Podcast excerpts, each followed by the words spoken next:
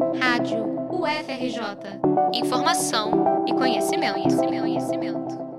A pandemia do coronavírus concentrou as atenções de todos durante os últimos dois anos, e com isso, outro vírus acabou aproveitando para retornar à cena. A influenza, que foi responsável por outras pandemias, como a gripe espanhola, voltou com força total. A gripe atinge, segundo a OMS, cerca de 3 a 5 milhões de pessoas no mundo e mata até 650 mil anualmente.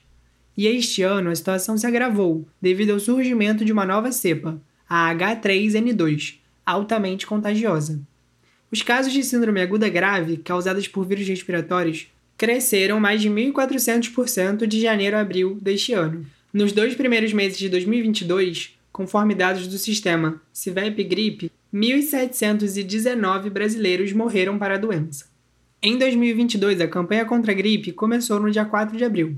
Em 2021, a cobertura vacinal foi de apenas 72,8% do público-alvo. A baixa adesão à imunização contra a doença foi causada, em 2021, pela Covid-19. Segundo o professor Guilherme Werneck, doutor em saúde pública e epidemiologia, o medo de sair de casa durante a pandemia fez com que as pessoas evitassem ir aos postos e optassem por se imunizar contra o coronavírus. A pessoa tinha que ir ao serviço várias vezes, porque ele teria que tomar pelo menos duas vacinas para a Covid, né? E ainda teria que tomar de influenza com um intervalo entre elas.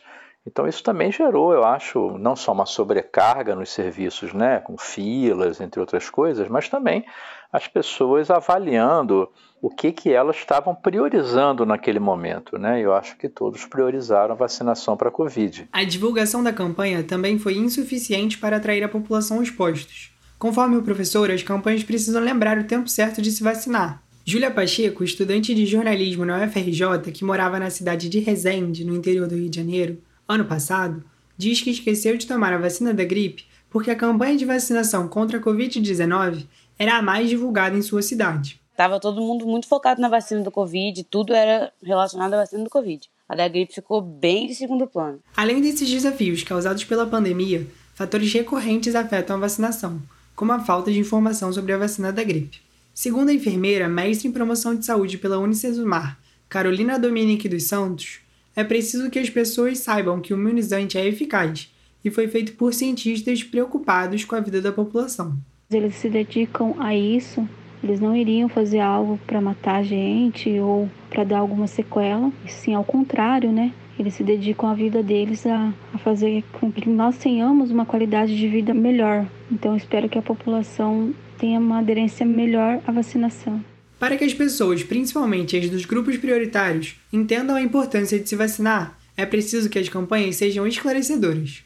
Por isso, a enfermeira destaca a mídia como um forte aliado na conscientização. A mídia tem que bater a tecla nisso, na informação. Quanto mais informação a população tiver, menor é a não adesão à vacinação. A expectativa da campanha é vacinar 76,5 milhões de pessoas. Segundo o professor, a cobertura vacinal poderá ser maior, porque temos um cenário mais favorável em relação à Covid-19. Tem ainda esse complicador, mas também eu acho que o sistema de saúde, os profissionais de saúde todos já também já incorporaram, né, assim, a, a dinâmica da vacinação para a Covid na sua prática. Então acho que também já está mais ou menos organizado para isso. Então, eu acredito que as condições para coberturas vacinais altas, como nós obtivemos em anos anteriores, elas estão colocadas, então eu tenho a expectativa que se os governos né, realmente se organizarem e priorizarem essa vacinação, como alguns estão realmente trabalhando para isso, né, que a gente vá conseguir é, alcançar coberturas vacinais mais altas. A campanha de vacinação contra a gripe vai até o dia 3 de junho.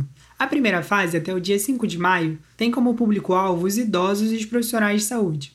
Depois dessa etapa, a prioridade é de crianças de 6 meses a menores de 5 anos, puérperas, gestantes, indígenas, professores, pessoas com comorbidades e com deficiências permanentes, trabalhadores portuários e rodoviários, como caminhoneiros e motoristas de ônibus, agentes de segurança e de forças armadas e jovens privados de liberdade. Acompanhe o calendário de seu município e vacine-se. Reportagem de João Guilherme Tuasco para a Rádio UFRJ.